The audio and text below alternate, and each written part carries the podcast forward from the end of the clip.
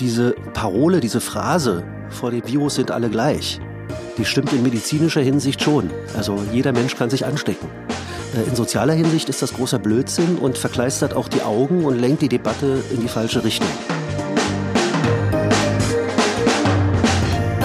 Hallo, hier ist Johannes Kram mit dem Queerkram Podcast, präsentiert von queer.de. Hier geht es um Queeres, also alles, was nicht der heterosexuellen Norm entspricht. Ja, das hört sich vielleicht etwas theoretisch an, aber hier im Podcast reden wir ganz praktisch, ganz persönlich. Unser Motto ist hier, wir sind alle gleich, aber wir sind auch alle anders. Ich mache diesen Podcast, weil ich glaube, dass wir in der queeren Community bei allen unseren Unterschieden doch auch ein Gespür dafür haben, eine Art inneres Verständnis für das, was uns eint. Und ja, ich glaube, dass wir uns alle etwas zu sagen haben.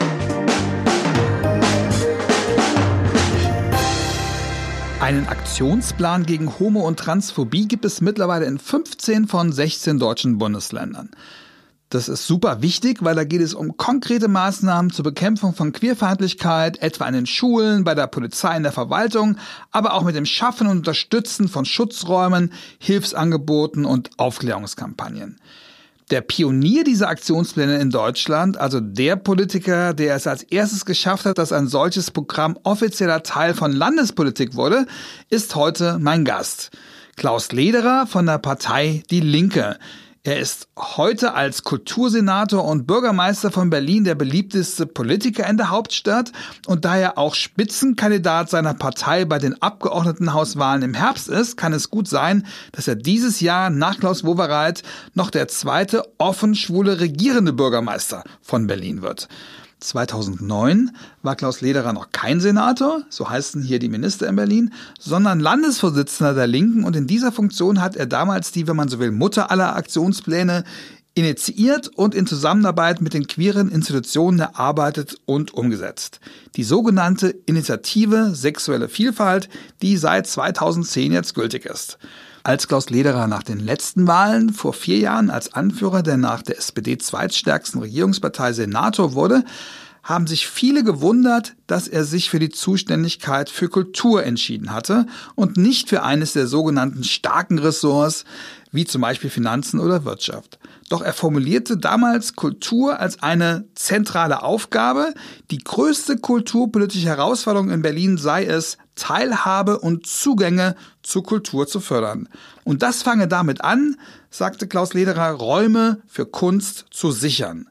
Er hat wahrscheinlich nie gedacht, dass Räume für Kunst zu sichern einmal zu einem Überlebenskampf für Kunst und Kultur werden könnte. Jetzt in der Pandemie ist er derjenige, der Kultureinrichtungen schließen muss und definieren muss, wann und unter welchen Abstands- und Hygienebedingungen sie wie wieder stattfinden kann. Vor allem aber muss er dafür kämpfen, dass möglichst viele Institutionen und Kulturschaffende durchhalten, nicht unter die Räder kommen. Kulturpolitik ist gerade Existenzkampf und ein Kampf um Existenzen und alle Hoffnung, aber auch aller Frust und alle Wut konzentrieren sich da auf den Kultursenator. Ich freue mich sehr darüber, dass er heute da ist. Ich freue mich sehr auf das Gespräch.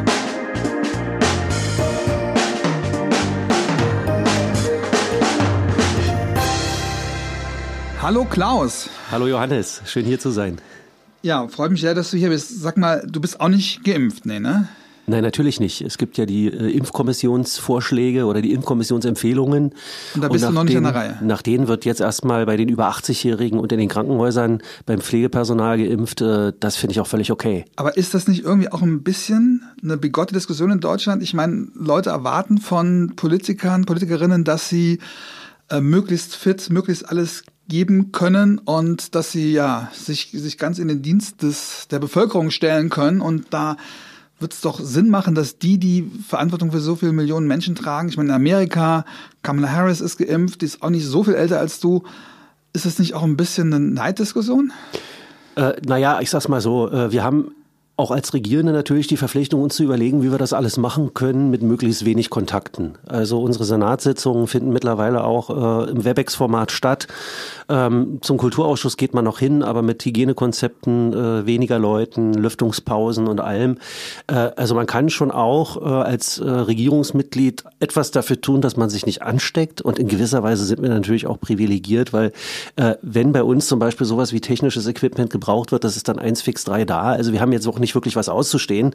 Äh, insofern glaube ich tatsächlich, dass äh, die Impfung bei den knappen äh, Impfstoffen, die derzeit da sind, tatsächlich erstmal dahin gehen sollte, wo Menschen unmittelbar und permanent im Kontakt auch mit. Aber es gibt wenige hundert Spitzenpolitikerinnen. Wenn man die jetzt sichern würde, dann, dann könnte man doch sicher sein, dass die weniger angreifbar sind und sich einfach mehr aufs Regieren konzentrieren ja, könnten. Im Grunde gibt es zwei Grundherangehensweisen. Also entweder man sagt, wir gucken uns diejenigen an, die am meisten gefährdet sind. Das ist die derzeitige Herangehensweise. Oder man geht dahin äh, zu sagen, wir impfen als allererstes diejenigen, von denen wir wissen, die Alterskohorten, von denen wir wissen, dass sie am meisten mobil sind, äh, weil die Älteren ja.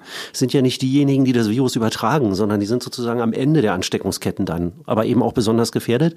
Und äh, übertragen tun äh, das Virus eigentlich diejenigen, die besonders mobil sind. Am mobilsten ist die Gruppe der 18- bis 30-Jährigen, äh, aber da wird es auch noch Debatten geben, weil äh, die Dinge sind ja sehr im Fluss und wir haben äh, derzeit den Impfstoff von Moderna, wir haben den Impfstoff von BioNTech Pfizer, wir haben den Impfstoff, dem inzwischen auch von AstraZeneca, von dem äh, die ExpertInnen sagen, dass der äh, an über 65-Jährige nicht verimpft werden soll und es soll auch demnächst noch ein Impfstoff mhm. zugelassen werden von Johnson Johnson. Das sind Impfstoffe, die dann eher äh, tatsächlich vielleicht geeignet sind, um die Mobilen, um äh, diejenigen äh, mhm. zu impfen, die besonders viel äh, ja, also wo die Gefahr besonders groß ist, dass sie das Virus auch woanders hintragen. Und diese Debatten werden kommen, aber derzeit sind ja die Impfstoffzahlen so gering, äh, dass es tatsächlich auch äh, sinnvoll ist, erstmal dahin zu gehen, wo äh, tatsächlich ein schwerer Verlauf oder ein tödlicher Verlauf besonders wahrscheinlich ist. Ich hake trotzdem nochmal nach, weil ich habe so ein bisschen das Gefühl in Deutschland, dass die Debatte ja immer so schnell hysterisch werden kann und auch äh, populistische Medien alles aufheizen, so ein bisschen die Angst vor der Schlagzeile, die Politiker machen hier eine Extrawurst, äh, dass man Sachen, Entscheidungen, die vernünftig wären, gar nicht trifft, weil man Angst hat vor der Aufgeheiztheit dieser Diskussion. Also wenn man mal zusammenrechnet, dann sind diejenigen, die in Parlamenten oder in Regierungsämtern, Steht nur von Regierungsämtern. kommunalen Ämtern, naja, bloß da stellt sich dann die Frage, wo hörst du auf, wo fängst du an? Ja. Äh, aber ich, äh, also das erste ist, äh, es ist ja auch ganz gut, dass eine externe mit, äh, mit Ethikern, mit MedizinerInnen und äh, anderen Leuten äh, besetzte Kommission solche Vorschläge macht. Das finde ich mhm. erstmal per se richtig. Also das sollte schon extern, das sollte nicht im politischen Feld, sondern äh, von äh, Expertinnen entschieden werden. Äh, auf der anderen Seite stimme ich bei einem zu. Es gibt eine sehr auf den Tag, auf die Tagesempörung, sehr auf den Tagesskandal fixierte äh, Debatte um die ganze Frage. Wenn man äh, beispielsweise nur wenige Tage zurückdenkt, äh, dieser Impfgipfel, eine hoch aufgeblasene Veranstaltung, wo unterm Strich nicht allzu viel bei rumgekommen ist. Was mich nervt, schon sehr, sehr nervt, ist, äh, dass die Frage, was ist eigentlich morgen und was ist übermorgen, viel zu wenig diskutiert ja. wird. Die Frage, wie macht man eine Gesellschaft eigentlich pandemieresilient, äh, im Grunde überhaupt nicht diskutiert wird, denn die Pandemie ist ja nicht vom Himmel gefallen und sie ist auch kein reines Naturereignis, sondern sie wird natürlich durch gesellschaftliche Faktoren gehemmt oder gefördert. Und was ich schon interessant finde, die Länder, die äh, am besten mit der Pandemie klarkommen, sind offenbar auch die Länder, in denen in den vergangenen Jahren, Jahrzehnten äh, stärker Pandemie Pandemieereignisse aufgetreten sind, SARS, MERS, ähm, äh, bestimmte äh, von Tieren übertragbare Grippen, die auch auf den Menschen überspringen können. Und da scheint es mit dem Pandemie-Management insgesamt auch als gesellschaftliche Aufgabe, als gesellschaftliche Herausforderung deutlich besser zu laufen. In Deutschland haben wir eigentlich seit neun Monaten, äh, seit zehn Monaten, bald seit elf Monaten eher eine Diskussion um die Frage, äh, welche Anordnungen, wer ist der härteste, wer ist der lascheste, welche Anordnungen äh, kann man hier noch treffen, um die Lebensbereiche der Menschen stärker einzuschränken. Da vergisst man meines Erachtens tatsächlich zwei Aspekte, die zentral sind. Ich kann anordnen, was ich will. Je mehr es in den privaten Raum reinreicht, desto mehr ist es notwendig, dass die Leute das selber machen aus eigener Überzeugung. Das heißt, ich muss viel mehr aufklären über die sozialen Situationen, in denen man sich äh, anstecken kann. Das fe fehlt mir absolut. Äh, und man muss zweitens äh, tatsächlich über die Fragen reden, warum sind wir eigentlich in eine Situation gekommen, wo die Gesundheitsämter schon bei einer Inzidenz von 30 im Grunde die Grätsche machen, wo es äh, tagelang dauert, bis ich als Infizierter mal eine Ansage bekomme oder als positiv getesteter mal eine Ansage bekomme, wie ich mich eigentlich verhalten soll. Und äh, dass in einem, äh, in einem der reichsten Länder der Erde die, die digitalen Voraussetzungen für die Kontaktnachverfolgung immer noch nicht existieren, die Voraussetzungen für eine selbstverständliche Sequenzierung der DNA des Virus Stichwort Mutation, mhm. immer noch nicht existiert. Das ist ein grandioses Politikversagen und dieses Politikversagen steht überhaupt nicht im Mittelpunkt der Debatte. Auch nicht die Frage, wie können wir verhindern, dass wir beim nächsten Mal genauso dastehen und alle sagen, äh, selbst wenn wir hier eine Herdenimmunität erreichen, selbst wenn wir hier die Pandemie ein Stück weit in den Griff bekommen haben, die nächste kommt bestimmt. Und wie sehr das auch, und da bist du als linken Politiker besonders gefragt oder besonders engagiert, äh, wie sehr das auch eine Frage von Klasse offensichtlich ist. Drosten hat in seinem Podcast gesagt, dass es auch Hinweise darauf gibt, dass äh, Infektionen auch gerade da stattfinden, wo viele Leute eben nicht so bildungsaffin sind, äh, gewisse Sachen auch einfach nicht, nicht so nachvollziehen können, auch die Debatten nicht so verfolgen und dass man sich vielleicht auch mehr Gedanken darüber machen müsste, äh, wie man diese Menschen erreicht. Dass es also nicht nur um Maßnahmen geht, sondern vor allen Dingen auch darum um Kommunikation und, und, und wie man ja, Menschen integriert in diese ganze Diskussion. Diese Parole, diese Phrase, vor dem Virus sind alle gleich, die stimmt in medizinischer Hinsicht schon. Also jeder Mensch kann sich anstecken. Äh, in sozialer Hinsicht ist das großer Blödsinn und verkleistert auch die Augen und lenkt die Debatte in die falsche Richtung. Denn äh, es ist natürlich eine gänzlich andere Situation, äh, ob ich äh, als alleinerziehende Mutter mit zwei Kindern äh, mit möglicherweise zwei oder drei prekären Jobs über Wasser kommen muss äh, oder im Homeoffice und Homeschooling gleichzeitig versuchen muss, die Dinge zu balancieren oder ob ich ähm, als beispielsweise als Paar mit doppeltem Einkommen und mit einer ähm, komfortablen Wohnungsausstattung, vielleicht sogar irgendwie noch mit einer Dachterrasse Straße äh, solche Maßnahmen äh, über mich äh, ergehen lassen muss äh, und möglicherweise auch ähm, überhaupt kein soziales Problem habe, weil meine Jobs tatsächlich auch weiterlaufen können. Also das sind jetzt die Extreme, so einfach ist es natürlich nicht, aber man, man muss sich einfach mal versuchen, in die wirklich in die Situation von Menschen reinzuversetzen, äh, die sozial schon immer in einer extrem schwierigen Situation waren. Äh, jetzt hat der Koalitionsausschuss der Großen Koalition entschieden, dass äh, die Hartz-IV-BezieherInnen äh, einmalig 150 Euro zusätzlich bekommen. Da kann ich nur sagen, shame on you.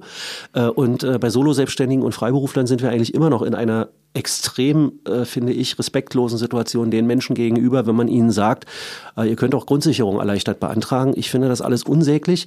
Und natürlich ist es auch bei der Pandemiebekämpfung so, dass äh, es auch nach zehn Monaten immer noch nicht gelungen ist, und ich rede mir da durchaus auch den Mund fußlich, äh, die, die Frage aufzuwerfen, wie er, erreiche ich im besten Sinne aufklärerisch auch marginalisierte Gruppen?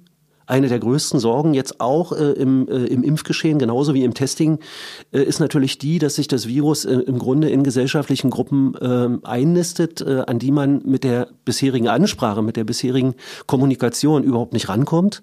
Also das ist eine Frage von äh, Vielfalt in der Ansprache. Es ist auch eine Frage in der Vielfalt der Medien, die ich suche, wenn ich die Leute anspreche. Es reicht halt nicht ein Brief auf Deutsch an alle Berliner Haushalte. Es reicht auch nicht eine Anzeige auf Deutsch in allen großen Tageszeitungen, sondern das müsste viel vielfältiger laufen. Ich bin darüber sehr unzufrieden. Ähm, aber also ich sehe meine in der Rolle Regierung. In der, du kannst, du ich, kannst was naja, ich sehe meine Rolle in der Koalition. Klar, also es gibt ein Ressortprinzip und dann gibt's das sozusagen die kollektiven Sitzungen im Senat, dann gibt's auch Ressortzuständigkeiten. Ähm, ich komme mir da inzwischen auch schon vor wie eine tibetanische Gebetsmühle, weil ich diese Dinge im Grunde seit Monaten immer wieder erzähle. Das heißt, du wirfst der SPD vor, die das Gesundheitsressort hat, dass sie da nicht entsprechend wirkt. Ich finde zumindest, dass auch der Fokus dort viel zu sehr auf das jeweils aktuelle Problem Management gerichtet ist, die aktuellen Debatten immer im Grunde äh, auch äh, das, äh, das, das, das, das Handeln und Unterlassen beherrschen. Und äh, das ist, es ist sehr schwer, auch in, in meiner Koalition sehr schwer, äh, die Debatte mal äh, auch auf morgen und auf übermorgen zu richten und die Fragen aufzuwerfen, wie können wir uns jetzt eigentlich schon vorbereiten auf Situationen, in die wir absehbar in zwei, drei, vier Monaten äh, geraten werden. Und das ist ja, dazu gehört ja nicht viel Fantasie. Und wir haben ja hier in Berlin die Charité, wir haben hier in Berlin die, äh, die Universitäten. Wir verfügen also eigentlich über eine exzellente Infrastruktur von Menschen, von denen wir uns auch beraten lassen können. Wir lassen uns sogar auch beraten. Äh, nur manche der Dinge, die dann vielleicht zu kompliziert erscheinen oder wo ein bisschen mehr Fantasie äh, gebraucht werden würde, die fallen dann manchmal hinten runter. Das kritisiere ich durchaus, ja. Kommunikation ist ja im weitesten Sinne auch Kultur, ja. Und du als Kultursenator könntest ja auch, sage ich mal, da aus, aus der Perspektive dazu beitragen, dass man Politik erklären ganz neu denkt, dass man das Medien benutzen, der Umgang mit Medien, dass es nicht immer dieselben Rituale sind. Du hast eben über die Personalisierung, dass wir da gucken, dass wir äh, Politikern Kopfnoten geben, wie sie performen, dass wir irgendwo der aktuellen Bildzeitung Schlagzeile hinterherlaufen, dass wir quasi Debatten führen, die oft am Problem vorbeigehen, weil sie natürlich die Debatten sind, die am meisten aufregen, die, die man auch äh, nachvollziehen kann in ihrer Zuspitzung. Ähm, das ist auch eine kulturelle Aufgabe. Also ich habe ja im Grunde zwei Rollen. Die eine ist als, äh, als Stellvertreter des Regierenden äh, gemeinsam mit ihm und Ramona Popp und dem Chef der Staatskanzlei so ein Stück weit, ähm, ja, wenn man so will, äh, die innerhalb der Koalition äh, die, die nächsten Schritte abzusprechen, äh, sich auch strategische Gedanken zu machen. Äh, da versuche ich sehr viel. Ich speise da regelmäßig Geschichten ein, äh, Ideen ein, Vorschläge ein. Ähm, ich sag mal, es ist optimierungsfähig, dass dann daraus auch was wird. Aber das kann ich natürlich nicht äh, erzwingen, ich kann es nicht erpressen. Äh, ich kann immer nur versuchen, mit dem zwanglosen Zwang des besseren Arguments andere davon zu überzeugen und äh, die dann auch dazu zu bringen, dass sie im Rahmen ihrer Bereiche versuchen, dann auch Dinge voranzubringen. Äh, und das Zweite ist die Zuständigkeit für Kultur und Europa. Äh, da ist es schon so, dass ich mich auch sowohl als Person, also auch mit meinen Zugängen zu sozialen Netzwerken, äh, versuche, in diese Aufklärungsprozesse einzuschalten. Natürlich mit aller gebotenen Zurückhaltung, weil ich bin ja auch kein, ich bin kein Epidemiologe, ich bin kein Gesundheitswissenschaftler, sondern äh, ich kann versuchen, das, was mir selber eingängig erscheint, was ich selber verstehe, dann auch in den kommunikativen Kontexten, in denen man mir zuhört, mit rüberzubringen. Das tue ich auch. Ansonsten ist es schon so, dass wir in der Kulturverwaltung äh, neben dem normalen Tagesgeschäft was natürlich nicht in dem Umfang wie sonst jetzt anfällt, zwangsläufig, mhm. äh, zwei Dinge tun, nämlich ähm, Hygienekonzepte, Rahmenhygienekonzepte mit der Wissenschaft, mit den Kultureinrichtungen, mit den Verbänden äh, der Kulturschaffenden gemeinsam zu erarbeiten. Das ist ein permanenter Prozess, weil also immer wenn sich die Lage ändert, muss man wieder neu über die Dinge nachdenken, muss man sich wieder neuen Sachverstand äh, organisieren, muss gegebenenfalls auch mit Studien, also mit wissenschaftlich äh, evidenzbasierten Methoden äh, versuchen, den Dingen näher zu kommen. Zum Beispiel die Frage jetzt, wenn äh, diese äh, britische Virusmutation äh, 1,3, 1,5 mal ansteckender ist als die, die wir bisher kannten, funktionieren dann die Hygienekonzepte noch, die wir erarbeitet haben im vergangenen Jahr, oder muss man die nachjustieren? Und das Zweite, und äh, das ist in der Tat ein völliges Neuland für uns, sind die Hilfen, die Hilfen, die Hilfsprogramme, also die Soforthilfe für private Kulturbetriebe, die äh, Hilfen für Kulturschaffende, soweit wir sie hier in Berlin selber äh, auf, die, äh, auf die Beine stellen können. Wir haben zum Beispiel im März, April vergangenen Jahres so ein 5000 Euro Programm hier in Berlin gemacht, wo innerhalb von vier, fünf Tagen äh, eine sechsstellige Zahl von Menschen dieses, dieses Geld erstmal für eine erste Not also Notbewältigung in Anspruch nehmen konnten. Und diese Hilfen permanent zu administrieren, nachzujustieren, das ist dann sozusagen so die, die, die, die, die nächste große Strecke. Und wir machen das natürlich in, in einer relativ kleinen Verwaltung, auch unter den Bedingungen der Pandemie. Wie viele Leute seid ihr eigentlich in der Kulturverwaltung? Wir sind, naja, wir sind insgesamt äh, Europa, Denkmalschutz, Kirchenreligion, Weltanschauungsfragen, ähm, auch äh, der gesamte Kulturbereich sind wir 300 Leute. Das ist eine wirklich kleine Verwaltung. Und wie viele sind jetzt da in dieser aktiven Corona-Bekämpfung, also diese Hygienepläne und diese Förderprogramme. Also das, das, äh, das, da, so, da, das so trifft mehr oder weniger alle und äh, wir sind jetzt in der Situation, dass 90 Prozent unserer KollegInnen ausgestattet sind mit, äh, mit mobilen Geräten, mit denen sie arbeiten können. Und da aber trotzdem immer noch das eine oder andere nicht elektronisch geht, haben wir, äh, würde man sagen, Pi mal Daumen 75 Prozent äh, der Menschen regelmäßig im Homeoffice. Und der Rest äh, ist, äh, ist dann hin und wieder mal vor Ort. Ja. Und die Leute sind ja dann mit Fragen konfrontiert, mit denen sie früher wahrscheinlich fast nie was zu tun hatten. Absolut, absolut. Und äh, natürlich geht es nicht nur darum, irgendwelche Hilfen irgendwie aufzusetzen. Wir haben ja beim Bund gesehen, dass äh, immer vollmundig Hilfen angekündigt wurden und dann dauerte es äh, zum Teil Monate, äh, und dann stand im Kleingedruckten auch immer noch was anderes drin, als vorher vollmundig verkündet worden ist. Ähm, wir haben den expliziten Anspruch, dass unsere Hilfen tatsächlich auch schnell die Leute erreichen. Im März, April war das so, dass es äh, innerhalb von zwei, drei Tagen auf dem Konto war. Äh, Was auch dazu geführt hat, dass es viel missbraucht worden ist, wahrscheinlich? Gut, da kommt man nicht umhin. Man kann sich entweder überlegen, ob man bürokratische Hürden aufbaut und Kontrollmechanismen aufbaut, die so hoch sind, äh, dass der administrative Aufwand dann tatsächlich dazu führt, dass du Monate brauchst, um das mhm. zu prüfen. Oder du nimmst erstmal in Kauf im Interesse einer schnellen Hilfe, dass es natürlich auch, wie bei jeder bei jedem, bei jedem Angebot, bei, jedem, bei, bei jeder öffentlichen Dienstleistung Menschen gibt, die versuchen, äh, die auch äh, missbräuchlich zu beziehen. Das können wir aber im Nachhinein überprüfen. So, und wir haben uns dazu entschieden, zu sagen, wir machen das so rum, damit die Hilfen schnell an die Leute kommen. Wir unterstellen erstmal nicht das Schlechte, sondern wir mhm. unterstellen erstmal prinzipiell, äh, dass äh, der Großteil, und das belegen jetzt eigentlich auch die, äh, die, die, die Rückblicke darauf, dass der Großteil der Leute einfach von heute auf morgen Job verloren hat, Auftrittsmöglichkeiten verloren hat, was auch immer, die Läden mhm. zumachen musste äh, und jetzt ganz dringend Hilfe braucht. Und das war eine ziemlich einmalige Sache. Das hat ja nur Berlin so gemacht, dieser Möglichkeit, ohne Betriebskosten anrechnen zu müssen, einfach dieses Geld zu bekommen. Richtig. Und das war natürlich auch schweineteuer. Das muss man ja, auch mal das war über eine Milliarde, sagen. ne? Das, nein, nein, so weit war es nicht, aber es war, ein, es war durchaus ein, ein erheblicher äh, dreistelliger Millionenbetrag. Für äh, die hätte man ja auch, wenn man in Opernhäusern denkt, keine Ahnung, wie viele, wie viele Opernhäuser bauen kann. Naja, es war auf jeden Fall ein halber Kulturetat und es war mit Sicherheit ein größeres Investitionsprojekt, das stimmt schon. Ja. Aber eine Pandemie ist halt auch eine Pandemie und die andere Seite der Medaille ist, dass, äh, also da standen Menschen, äh, die als Solo-Selbstständige, als, als FreiberuflerInnen über die Jahre hinweg äh, von ihrem Geld gut leben konnten, sich auch nicht als prekär empfanden. Plötzlich ohne jede Einnahme da. Und äh, der Bund sagt, geht mal Hartz IV beantragen. Ja. Ich und bin selber so einer, der äh, solo selbstständig ist und ich kam einfach nicht dazu. Also ich kam einfach nicht dazu, das zu beantragen. Ich hatte die Zeit nicht dazu, weil ich natürlich im Troubleshooting meiner Projekte war. Sowas ist natürlich auch immer ungerecht. Ne? Total, total. Also du kannst, du bist in der Pandemiesituation eigentlich auch immer in, äh, in einer generell äh, schwierigen. Kurz zur Erklärung, weil irgendwann war es dann aus. Ne? Irgendwann, habt, ir irgendwann, das irgendwann, war wie so, eine, wie so eine Sanduhr und die richtig, war dann irgendwann. Richtig. Leer. Nein, äh, das ist das Problem. Da, da, da du in einer Pandemie schnell handeln musst, musst du zwangsläufig auch Dinge tun, ohne das in der endgültigen Wirkung abschätzen zu können. Du hast nicht die Zeit, wochenlang darüber zu sinnieren. Wir mhm. konnten jetzt auch nicht äh, nochmal ein Datenerhebungsinstitut beauftragen, zu sagen, jetzt rechnet mal aus, wie viele Solo-Selbstständige mhm. und Freiberufler in Berlin es gibt, damit mhm. wir ungefähr wissen, wie viel Geld wir dafür brauchen. Kann, kannst du nicht. Das mhm. heißt, wir haben diese, wir haben diesen, dieses, dieses Programm an den Start gebracht und haben gesagt, und jetzt gucken wir mal, wie lange wir das durchhalten. Mhm. Aber ich weiß eben auch, dass es ganz, ganz viele Leute vor einer existenziellen Notlage bewahrt hat. Und insofern ja. bleibe ich im Nachhinein dabei. Das ist richtig gewesen. Und auch jetzt bin ich mit, äh, mit meiner Kollegin Ramona Popp, der Wirtschaftssenatorin, und mit dem Finanzsenator Matthias Kollatz im Gespräch darüber, wie wir nochmal die Bundeshilfen, die ja auch nicht üppig sind, äh, in einer Weise aufstocken, dass wir ein paar Menschen vielleicht auch den Gang zum, äh, zum Hartz IV zum Jobcenter ersparen können wo ich jetzt einen Politiker hier habe, der in dieser Pandemie mitten in diesem in diesen Entscheidungsprozessen drin ist, würde mich einmal so ein Blick in den Maschinenraum der Politik interessieren. Vor knapp einem Jahr, am 10. März, hast du damals bekannt gegeben, dass die Opernhäuser und Theater bis äh, Ostern zubleiben sollen.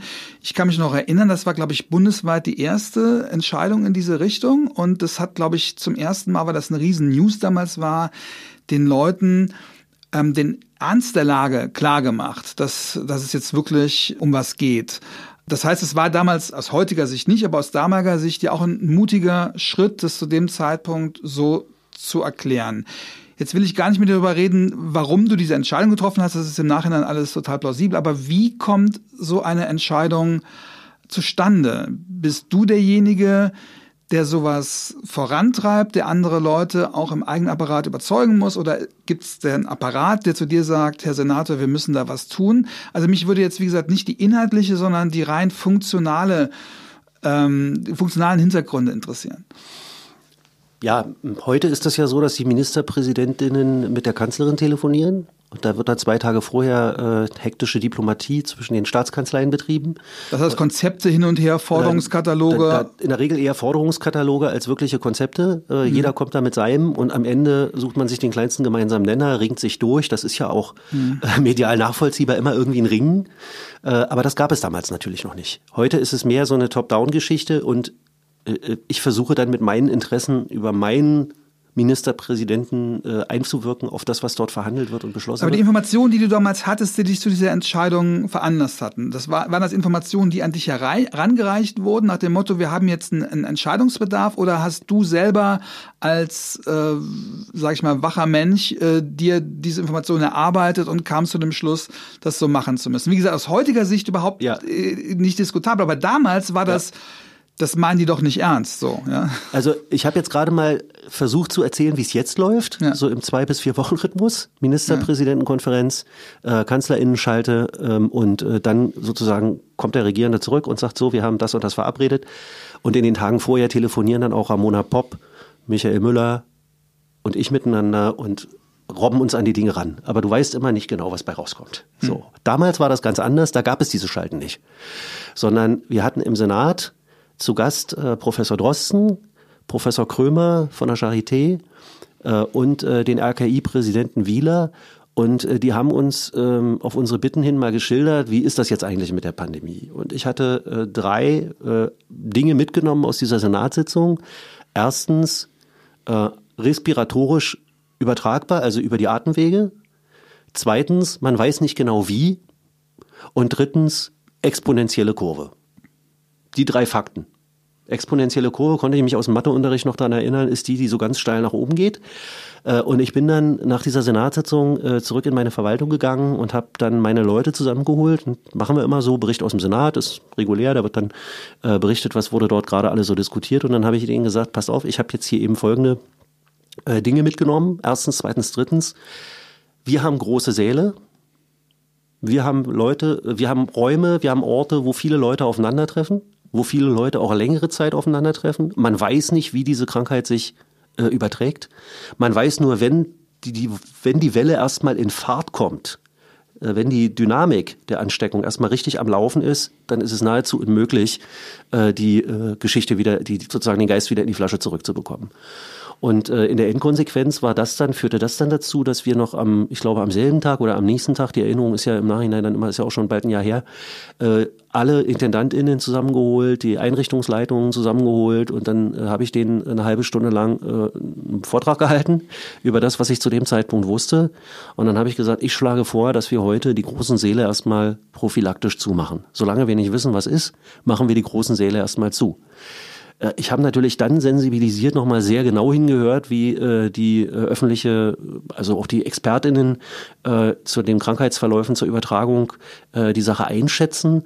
Und äh, dann haben wir zwei Tage später sämtliche Kultureinrichtungen komplett zugemacht, weil wir zwei Tage später äh, eigentlich sagten, nee, das reicht nicht. Wir sind in einer solchen Situation der, der, der Unsicherheit über das, was hier gerade sich abspielt. Und man muss ja immer noch äh, ähm, im Hinterkopf haben, wir hatten damals diese Bilder aus Bergamo, mit den Leichenwagen äh, und äh, Das heißt, die Pandemie war ja zwar noch recht jung, aber doch nicht so neu. Und was mich so ein bisschen wundert, ist, dass du als Landespolitiker quasi das für dich selber so erarbeiten musstest, dass da nicht irgendwo eine Expertise gibt, die übergeordnet sagt, meinetwegen Deutschland, weil das heißt, es gab überall in Deutschland Politiker, die ja auch über Säle, über Theater, über Opernhäuser zu verantworten haben, die für sich zu irgendwelchen Ergebnissen kommen mussten. Ja, da sind wir wieder beim, bei, bei der Kritik des öffentlichen Diskurses.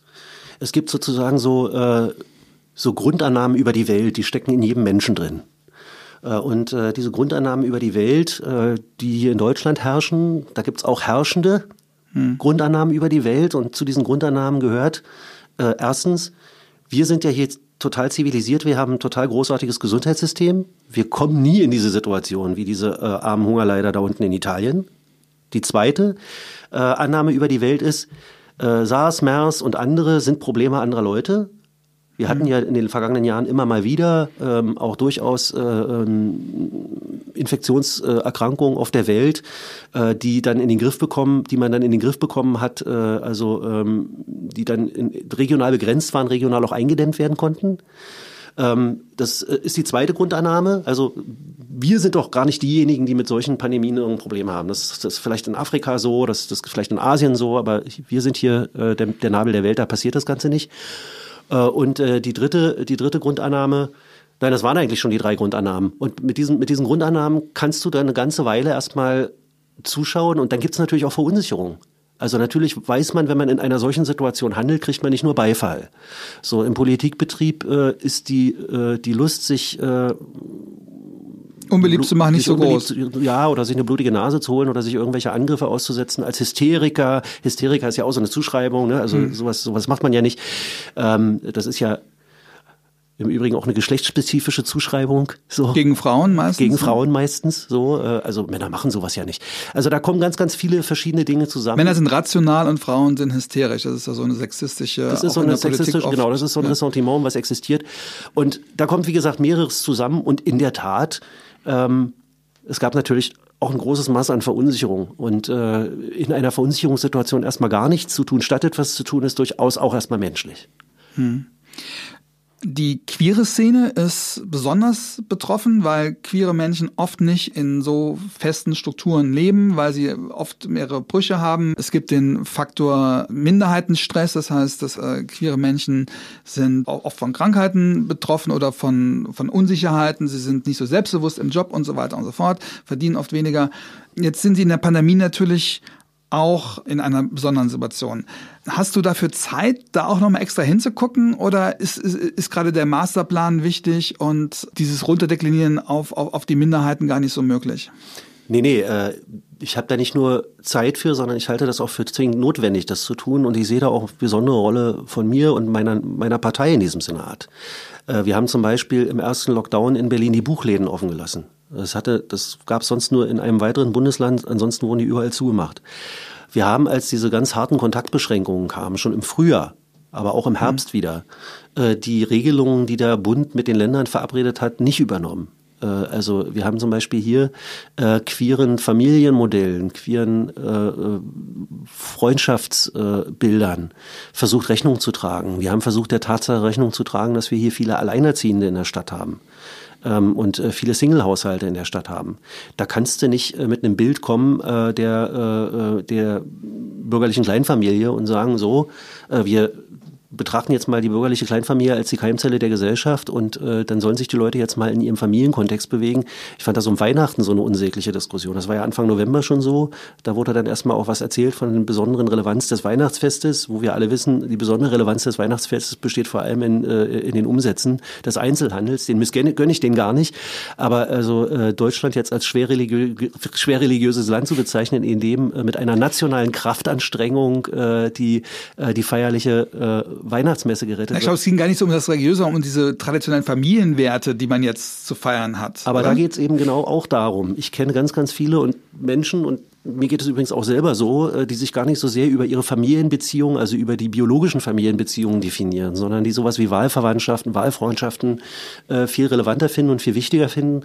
Und wenn ich in einer Gesellschaft dermaßen drastische Einschränkungen des Privatlebens verordne, dann muss ich muss ich diesen gesellschaftlichen Realitäten Rechnung tragen? Und da sage ich mal, das ist äh, ein Großteil der Ministerpräsidentinnen und der Kanzlerin nicht gelungen.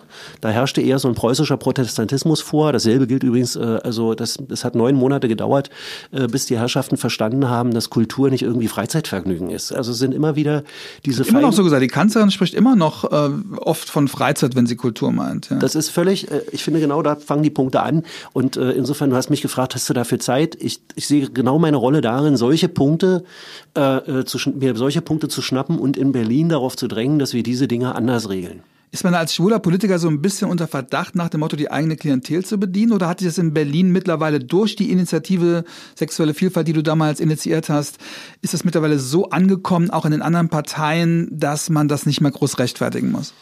Also äh, die Initiative Sexuelle Vielfalt war sicherlich wichtig, ich will die jetzt aber auch nicht überbewerten. Es gab ja insgesamt ein paar spannende Diskussionen in den letzten Jahren. Äh, also äh, bis hin eben zur Ehe für alle und so weiter. Also es ist, ist auf, an verschiedenen Ecken, äh, glaube ich, da eine ganze Menge in Bewegung geraten. Und äh, das führt natürlich schon auch dazu, dass man solche Dinge inzwischen unverkrampfter diskutieren kann. Äh, ich glaube auch, dass äh, in Berlin, habe das im Senat so wahrgenommen, das waren dann zum Teil nicht ganz einfache Kämpfe, aber am Ende war das dann akzeptiert in einer rot-rot-grünen Koalition und äh, die Opposition hat sich zumindest nicht darüber aufgeregt. Also das ist schon auch ein Zeichen dafür, dass sich manche Dinge zum Positiven verändert haben. Wir haben das ja auch mit Blick auf Menschen äh, ohne festen Wohnsitz gemacht, Sonderregelungen mhm. hier eingeführt.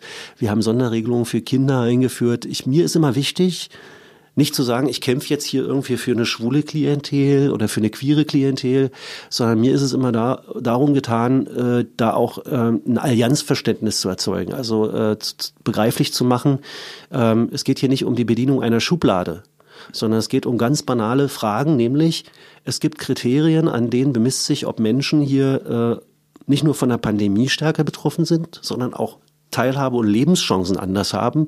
Und da gibt es so ein paar Grundsätze. Je ärmer, desto größer auch die Erkrankungsgefahr. Äh, je marginalisierter, desto größer die Gefahr, auch durch alle, ähm, äh, durch alle Netze zu fallen und äh, desto größer auch die Gefahr, bei Regeln, die für alle gleichermaßen erlassen werden, nicht im Blick zu sein. Aber Regeln, die für alle gleichermaßen erlassen werden, gelten eben nicht für alle gleichermaßen, sondern sie haben je nachdem, wen sie betreffen, extrem unterschiedliche Wirkungen. Und äh, natürlich läuft eine politische Klasse Gefahr, die Dinge nur immer aus ihrer Perspektive zu betrachten. Und meine These ist mal, unter denjenigen, die diese Entscheidungen treffen, sind wenige Solo-Selbstständige und Freiberufler, mhm. sind auch wenige queere Menschen, sind wenige Obdachlose, sind wenige, die auf Hartz IV angewiesen sind, sind überhaupt wenige Alleinerziehende und sind vor allem wenige Leute, denen die die kennen, ne? die ja, auch solche Leute kennen. So ist das.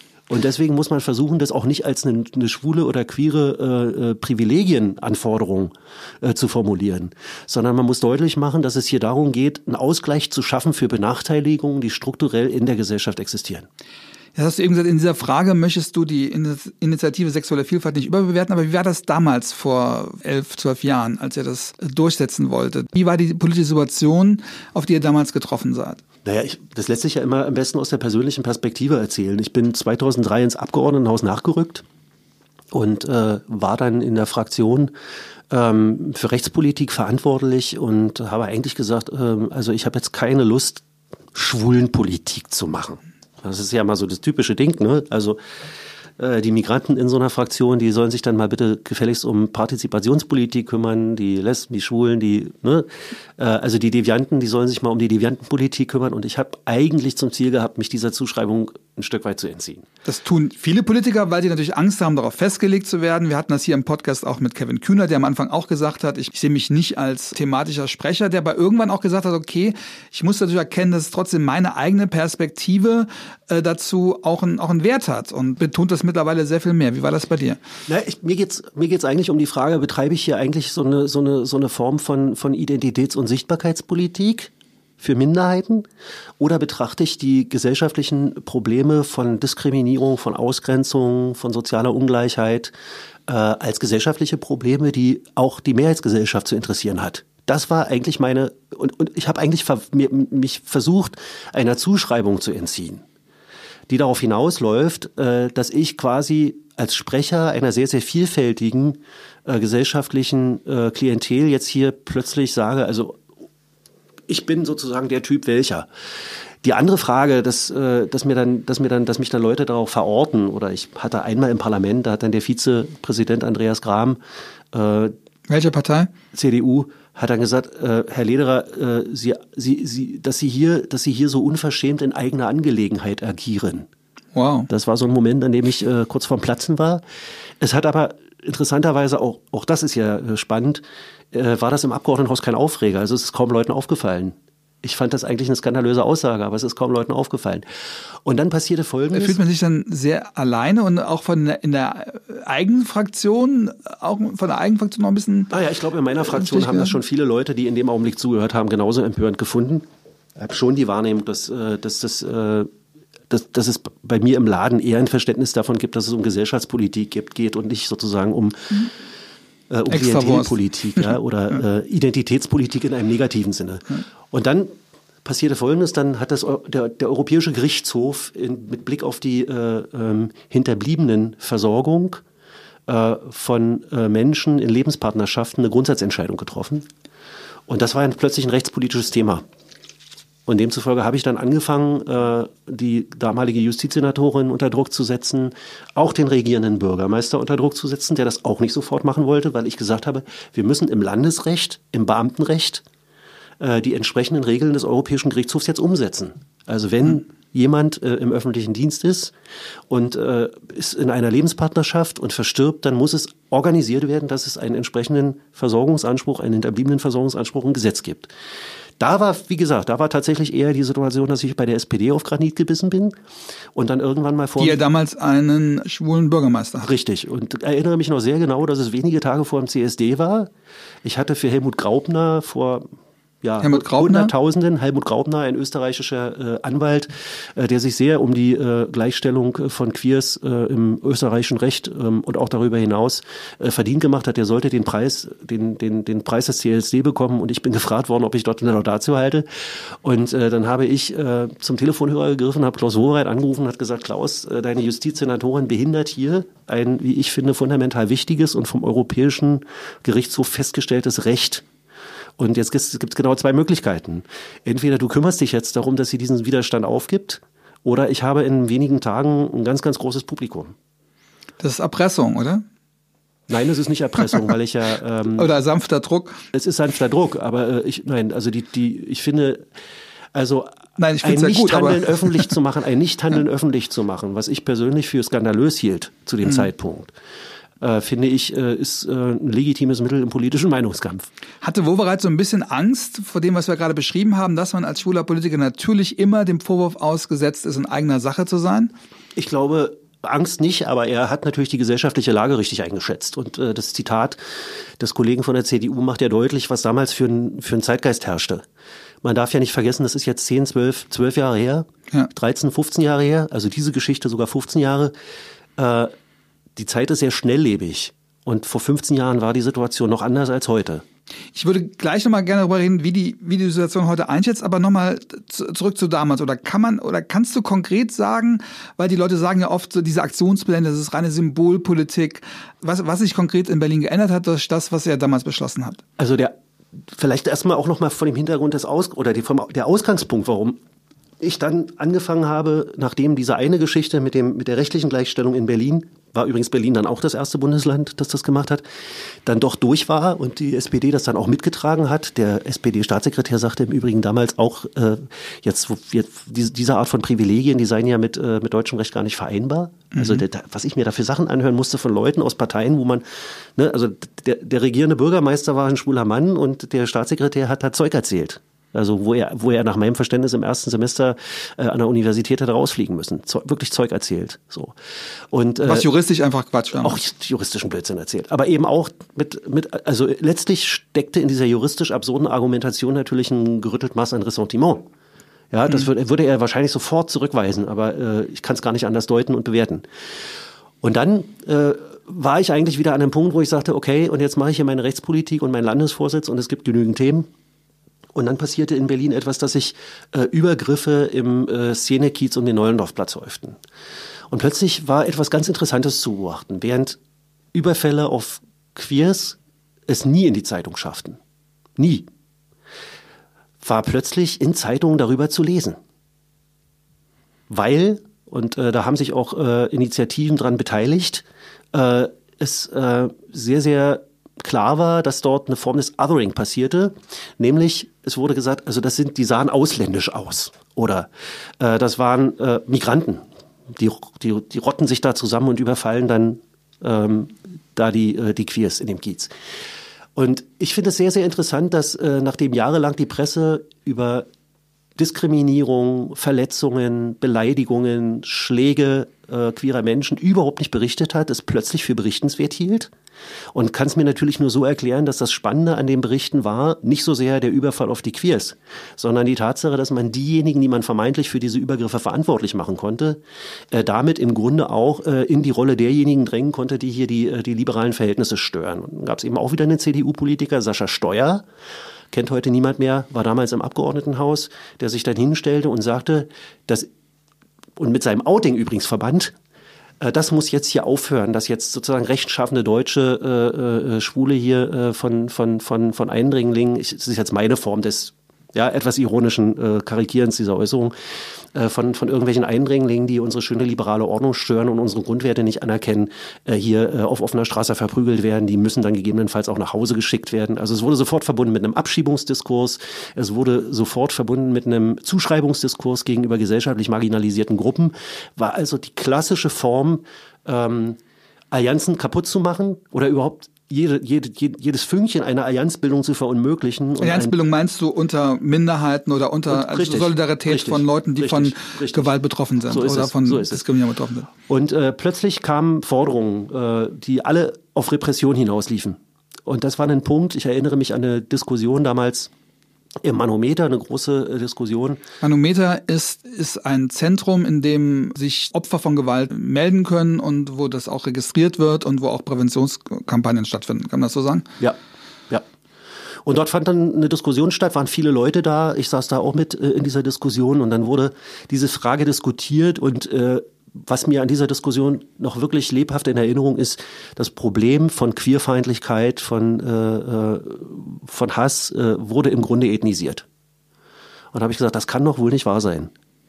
Und das war eigentlich der Ausgangspunkt, äh, wo ich gesagt habe, jetzt muss man die verschiedenen Beteiligten in der Stadt, ist ja eine sehr, sehr diverse Szene gewesen, zusammenholen. Und äh, ich habe dann eine Kollegin äh, der SPD-Fraktion, Susanne Engert, ähm, dafür auch gewonnen, die für das Thema dort in der SPD-Fraktion zuständig war. Und wir haben dann im Grunde einen Prozess aufgesetzt mit, mit Ratschlägen, wo wir alle eingeladen haben. Also die, die schwulen Lehrer der GEW, den LSVD, Manometer, ähm, GLAD, also Gays and Lesbians aus der Türkei und, und, und. Also alles, die ganze Breite der Initiativen, die AHA, also alle, die sich irgendwie für dieses Thema interessierten, eingeladen und äh, der Saal war auch wieder voll und dann haben wir gesagt, es ist doch mal an der Zeit, darüber nachzudenken, wie wir äh, das Problem nicht woanders hin verorten, sondern wo wir das Problem mal hier angehen. Und äh, es gibt genügend Probleme. Wir hatten, mir ist berichtet worden damals, und das deckt sich auch mit, äh, mit, äh, mit meinen mit, mein, mit meinen eigenen Vorstellungen davon, wie das Problem so verwaltet wird, dass an Schulen, wenn Menschen äh, da gemobbt worden sind, sich an die Lehrerinnen und Lehrer gewandt haben, vielleicht auch äh, als Ungeouteten gefragt haben, ich habe das Gefühl, welchen Rat geben Sie mir, wo Lehrerinnen und Lehrer gesagt haben, behalt's mal lieber für dich. Das ist natürlich die Art und Weise, wie man äh, mit dem Thema überhaupt nicht umgehen Weil die kann. Lehrer auch gar nicht wussten, weil sie auch keine Richtig. Ausbildung dazu hatten und, und auch gar Absolut. Nicht, äh Totale Überforderungssituation, keine Ansprechpartner da, keine Angebote da, im Unterricht kaum thematisiert. Äh, wir hatten damals Zahlen, dass äh, die Selbstmordrate unter jungen äh, Queers äh, ein Vielfaches dessen ähm, mhm. war, was normalerweise in dieser Alterskohorte auftritt.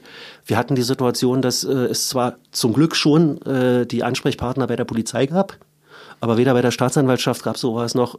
Also das, wir sind auf eine ganze Menge großer Defizite ge, gestoßen. Auch die Frage ähm, zielgruppenspezifischer Ansprache bei Auswahlverfahren. Also es war ein ganz, ganz großer Strauß von Dingen, wo wir festgestellt haben, äh, da gibt es enormen Handlungsbedarf.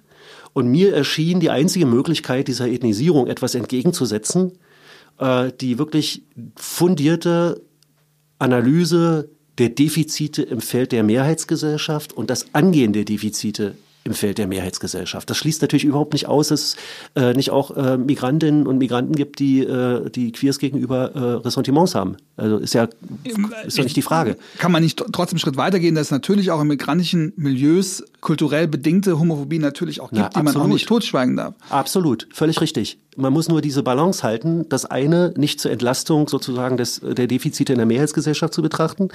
Und man muss umgekehrt auch äh, sich hüten, äh, diese Zuschreibung als Kollektivzuschreibung zu etablieren. Weil äh, das ist was, was mich immer ärgert. Also so wie es keine homogene äh, queere Community gibt, so gibt es auch keine homo homogene migrantische Community, sondern es gibt Communities und im Zweifelsfall gibt es viele Individuen.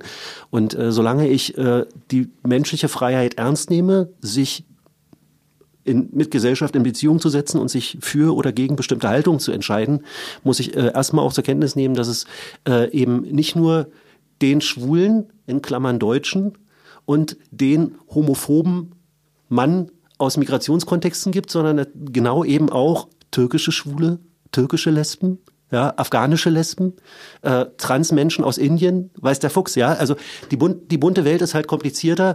Und was mir damals wirklich übel aufgestoßen ist und dann auch äh, der Punkt war, an dem ich gesagt habe, jetzt ist mir egal, äh, ob ich hier sozusagen als Sprecher denunzierbar wär, werde für eine gesellschaftliche Minderheit oder so, ist mir jetzt völlig egal. Man muss jetzt an dieses Thema ran und man muss, man kann diesem Diskurs nur etwas entgegensetzen, wenn man äh, sehr, sehr genau sich anschaut, wo laufen die Dinge schief, was kann getan werden.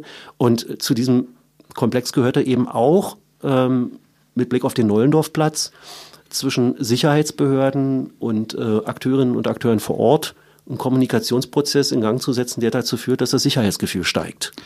Was ihr damals verändert habt, war, es gibt mittlerweile auch in der Staatsanwaltschaft jemand, der dafür zuständig ist, also ähm, dass es Leute dort gibt, die das verstehen, die auch, die man das nicht erklären muss, die auch direkt tätig werden. Es gibt eine Art Internetwache, ne? Oder eine, ja. eine Internetwache, wo man, wo man homophobe Straftaten, äh, transphobe Straftaten äh, anzeigen kann. Überhaupt das Thema Hasskriminalität ist seitdem dauernd in den Medien, weil die Medien auch oder die Polizei auch verpflichtet ist, erstens mal die, die Ursache einer solchen Hasskriminalität äh, zu erfassen und diese auch publik zu machen. Deswegen ist auch dauernd Berlin in den Nachrichten, dass es dauernd äh, homo transphobe Überfälle gibt, gegen zu anderen Bundesländern, wo das noch nicht so gemacht ist. Hat dich da jetzt was wirklich substanziell verändert, was du auch glaubst, dass es in ganz Deutschland irgendwann Standard werden wird? Oder ist hier Berlin immer noch Vorreiter oder immer noch ein Experimentierfeld oder sind die Dinge, die ihr damals entschieden habt, auch an den Schulen, ja, was da an, an, an Weiterbildung und so weiter gemacht werden wird, ist das mittlerweile eine Art Standard, der, wo du glaubst, dass die Gesellschaft irgendwann da ankommen wird? Äh, ich glaube, dass es absolut das Borndecker Bretter ist und äh, dass es immer noch nicht in allen Bereichen dass wir immer noch nicht an allen Bereichen an dem Punkt sind, wo ich 2009 mal äh, mit meinen KollegInnen angefangen habe. Äh, es gab allerdings inzwischen äh, zwei weitere, wenn man so will, Überarbeitungen. 2019 ist die letzte Form äh, im in der Justizverwaltung gemeinsam mit der Antidiskriminierungsstelle des Landes äh, erarbeitet worden. Also die Sache wird immer weiterentwickelt, der Fokus hat sich auch verbreitert. Äh, aber da geht es um, um ganz, da ging es um ganz viele Dinge. Da ging es um äh, die äh, da ging es um entsprechende Schulungen bei der Polizei. Da ging es um die Schaffung von AnsprechpartnerInnen an Schulen für, für Queers. Da ging es um Fortbildungsangebote in der öffentlichen Verwaltung. Da ging es um die Frage, wie aus. Machen die Leute das auch in der Verwaltung? Gehen die zu solchen Fortbildungen und sagen, die hören mir auf mit dem Gender-Scheiß? Naja, ich glaube, ich glaube, du, also, das wird unterschiedlich sein. Ähm, aber ich, ich glaube, dass die Veränderung von gesellschaftlichem Mindset auch keine Aufgabe von zwei, drei oder fünf Jahren von einer Legislaturperiode ist, noch nicht mal von zwei oder drei Legislaturperioden, sondern dass das auch Generationenfragen sind. Also äh, du musst an allen Stellen versuchen, die Dinge ein Stück weit zu verändern, wirst nach zehn Jahren feststellen, dass es noch nicht in allen Bereichen gelungen ist. Du merkst aber plötzlich, wie Dinge ineinander greifen. Also äh, wer heute an einer Universität in der Lehrerinnenausbildung ist, wird mit diesem Thema anders befasst, als das vor 15 Jahren der Fall ist. Diese Menschen kommen ja irgendwann mal in die Schulen. Die sind anders sensibilisiert auch im Schulalltag. Ich muss von einer 50, 55-jährigen Lehrkraft äh, die äh, den Großteil ihres Berufslebens in einer gesellschaftlichen Epoche verbracht hat, als der Paragraph 175 noch existierte. Jetzt nicht erwarten und kann es wahrscheinlich auch gar nicht, dass sie mit Anfang 60 plötzlich anfängt, sofort und umfassend sich in dieser Problematik fortzubilden und plötzlich ganz aktiv wird in der Schule. Obwohl ich auch sicher bin, es gibt vielleicht diese Personen, die so hm sich verhalten. Glaube ich schon. Das muss, reicht, ja, dass, reicht ja, dass dein Enkelchen plötzlich irgendwie äh, dann doch eine Lesbe oder ein Transmensch ist und du fängst dich könnte, an, mit ja. den Dingen ganz anders auseinanderzusetzen. Sein könnte, ja. Ja, also die Dinge, die Dinge, die Dinge sind, wie gesagt, wenn man sie in der ganzen Breite angeht, vielleicht bei jeder Einzelmaßnahme noch lange nicht da, wo ich es mir damals gewünscht hätte. Aber so im Zusammendenken, glaube ich, hat sich, hat das dazu beigetragen, gesellschaftlichen Mindset Stück für Stück zu verändern. Und äh, die wichtige Aufgabe bleibt jetzt aufzupassen, dass durch den reaktionären Rollback äh, durch, äh, durch, durch solche Spaltungsstrategien, Ausgrenzungsstrategien, wie ich sie vorhin schon für die Nullerjahre erzählt habe, nämlich äh, Privilegien für einzelne gesellschaftliche Gruppen, Ethnisierung von, von gesellschaftlichen äh, äh, mhm. Problemen und Defiziten. Das, das, das, das ist das, das ist Sündenbock-Prinzip. Das Sündenbock-Prinzip, äh, genau, das Problem anderer Leute-Prinzip und so weiter. Äh, dass solche, das, das, also ich hoffe, dass wir damit sozusagen auch so eine, so eine, so eine so, so ein Grundmindset in der Gesellschaft schaffen, dass, dass, dass sowas nicht wieder mehrheitsfähig wird. Jetzt kandidierst du gerade als regierender Bürgermeister. Du hast damals Klaus Wowereit, als er regierender Bürgermeister war, aus der Nähe beobachten können, also sowohl wie er öffentlich gewirkt hat, als auch wie er intern gewirkt hat. Glaubst du, dass diese Zuschreibung Party, Bürgermeister und so weiter, dass das auch einen homophoben Unterton hatte? Oder wie hast du damals die Wahrnehmung von Klaus Wowereit erlebt? Also erstmal glaube ich, dass er ein Glücksfall für die Stadt war. Und zwar nicht nur, weil er so offen mit seiner Homosexualität umgegangen ist zu einem Zeitpunkt, das wissen wir natürlich auch, äh, wo man Gefahr laufen musste, dafür richtig öffentlich durch den Kakao gezogen zu werden. Also es hat ja auch ein, ist ja im Grunde sozusagen hat ja auch den Angriff gewagt, ist auch ein, sozusagen einen Schritt nach vorne gegangen, äh, um dem was entgegenzusetzen, um die Situation unter Kontrolle zu behalten. Das ist äh, aber einer der, äh, der, der größten äh, und wirklich auch äh, wirksamsten Outing-Acts gewesen, äh, die in, diesen, in, in dieser Zeit geschehen sind und, glaube ich, enorm viel äh, für die Communities getan. Und, und er konnte zu egal welchem Thema irgendwas sagen, wenn du dir damals die oder noch vor ein paar Jahren die Kom Kommentarspalten in den in Medien angeguckt haben. Und dann, auch bei Themen, wo es überhaupt nicht um Homosexualität ging, wurde Klaus Wowereit immer von einem Großteil der Leute auf seine Homosexualität reduziert. Bin ich ganz hundertprozentig sicher, dass da Ressentiments äh, mitgespielt haben, natürlich, dass das auch Ausdruck von Ressentiments war, ähm, weil dem natürlich auch ein bestimmtes Bild von Berufspolitik zugrunde lag ähm, ein hegemoniales Bild von Berufspolitik, was jetzt Stück für Stück. Was meinst du mit hegemoniales Bild? Naja, also man hatte bestimmte Vorstellungen, wie ein Landesvater zu sein hat. Übrigens Betonung auf Landesvater, weil mhm. Landesmütter gab es damals auch noch sehr, sehr mhm. wenige. Mhm. Und dazu gehörte einfach äh, nicht, sich äh, in den äh, Schmuddelecken der Gesellschaft rumzutreiben. Und äh, vor dem Hintergrund der damaligen gesellschaftlichen Verhältnisse war alles Schmuddelecke, was nicht Mehrheitsgesellschaft war. Äh, insofern spielten homophobe Ressentiments da einerseits eine Rolle. Auf der anderen Seite ähm, war natürlich die Tatsache, dass Klaus sich äh, bestimmten ähm, Formen von Stadt Stadtleben auf diese Art und Weise zugewandt hat, auch ein Akt der Emanzipation. Und das wurde natürlich, äh, das, das, das wurde ihm natürlich auch übel aufs Brot geschmiert. Und trotzdem glaube ich, dass äh, er sich damit äh, selbst bei Leuten, die äh, von homophoben Ressentiments durchzogen waren, einfach auch ein, über die Jahre Respekt erworben hat, dass er nicht auf diese Schiene aufgesprungen ist. Hattet ihr, weil ihr beide schwul wart, dadurch auch eine eigene Ebene zueinander? Ich sag's mal so, wir mochten uns und wir konnten gut miteinander.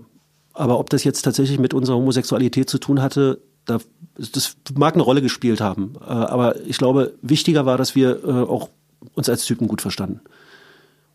Jetzt sind dieses Jahr die Wahlen, wo du zum regierenden Bürgermeister werden konntest, aber es sind auch Bundestagswahlen. Wir haben nicht mehr viel Zeit, deswegen bitte um eine kurze Antwort. Ich habe nicht das Gefühl, dass gerade auch in deiner Partei so eine Aufbruchstimmung ist, lasst uns für linke Mehrheiten kämpfen. Oder wie siehst du das? Also eine rot-rot-grüne Koalition gerade ist bei euch auch nicht so gewünscht und irgendwie wird es dann doch eine bürgerliche Koalition wahrscheinlich werden. Das liegt auch an der Linken. Absolut, das liegt auch an der Linken. Ist ja ein Thema, was ich äh, über die Jahre hinweg auch wieder immer in der Partei thematisiert habe. Wir haben in unserer Partei, äh, fehlt mir in der Tat sozusagen so ein gemeinsames Grundverständnis. Wir sind seit der äh, Verschmelzung mit der WRSG seinerzeit zur Linken ähm, eben tatsächlich nicht nicht wirklich eine Partei, sondern es ist über die Jahre hinweg viel an Konflikten, die existierten, immer wieder über Formelkompromisse überdeckt worden oder in die Zukunft vertagt worden. Macht mir durchaus auch Sorge. Äh, das heißt, es gibt zwei Strömungen, die eigentlich nicht so richtig zusammenpassen. Ich glaube, es ist sogar noch ein bisschen komplizierter, aber im Grunde ist es zumindest so, es gibt viele ungeklärte und ungelöste Konflikte und einer, einer dieser Konflikte ist eben auch die Frage, will man sich offensiv auch in Regierungskoalitionen äh, an der Veränderung des gesellschaftlichen Ko Koordinatensystems nach links, äh, sozialer, demokratischer beteiligen oder will man es nicht? So. Und äh, das Einzige, äh, was ich tun kann und auch weiter tun werde, ich habe mich inzwischen ein Stück weit, nachdem ich diese Debatten jahrelang mit großer Erbitterung geführt habe, seit ich mein Amt als Kultursenator hier habe, nicht mehr Landesvorsitzender bin. In diese Debatten auch nur noch am Rande eingemischt, weil ich immer sage, das Beste, was man für solche Diskussionen tun kann, ist es einfach anders zu machen und zu zeigen. Aber du bist dieses Jahr auch dieses Jahr auch Wahlkämpfer in eigener Sache, aber auch im Rahmen einer Bundestagswahl. Ist es nicht jetzt die Aufgabe, sage ich mal, der linken oder aufgeklärten Kräfte aus ihrer Sicht jetzt äh, sich äh, zu verbünden, eine, eine gemeinsame Agenda zu verabschieden, um halt meine CDU-Herrschaft, die man ja nicht äh, aus eurer Perspektive will, um die zu beenden. Die wahrscheinliche nächste Regierung ist schwarz-grün und das ist, das ist traurig, das ist schade, aber in meinem Landesverband, glaube ich, sind die Akteurinnen, die da äh, antreten, Petra Pau, Gregor Gysi, Udo Wolf und auch ich hier als Spitzenkandidat in dieser Frage eigentlich entschieden. Ich kann hier in diesem Landesverband äh, diese Auseinandersetzung. Und zwar? Und zwar? Naja, also wir, 91 Prozent unserer Mitglieder haben äh, für den rot-rot-grünen Koalitionsvertrag gestimmt 2016. Mhm. Und ich glaube, habe jetzt langsam das Gefühl, wenn ich mir die Berliner Grünen und die Berliner SPD angucke, dass ich der Letzte bin, der hier für die Fortsetzung von Rot-Rot-Grün kämpft. Auch interessant, weil äh, die SPD äh, liebäugelt ganz offen mit der CDU in Berlin Franziska Giffey, äh, und äh, die grünen Spitzenkandidatin erzählt, sie möchte Brücken bauen in die Zukunft mit allen, die äh, mit ihr gerne Brücken bauen wollen. Das irritiert mich dann schon, so, äh, aber ich, also, wenn du, wenn du begrenzt Zeit und begrenzt Kraft und begrenzt Ressourcen hast, überlegst du dir, wofür setzt du diese Kraft, diese Zeit, diese Ressourcen ein? Und ich habe mich dafür entschieden, im Grunde, als ich Spitzenkandidat 2016 geworden bin, das jetzt hier im Land zu tun, hier auf der Landesebene zu tun. Äh, und das tue ich mit ganzer Kraft. Und hier in Berlin bin ich offenbar jetzt der Letzte, der für die Fortsetzung von Rot-Rot-Grün kämpft. Wir gucken mal, was am Ende daraus wird.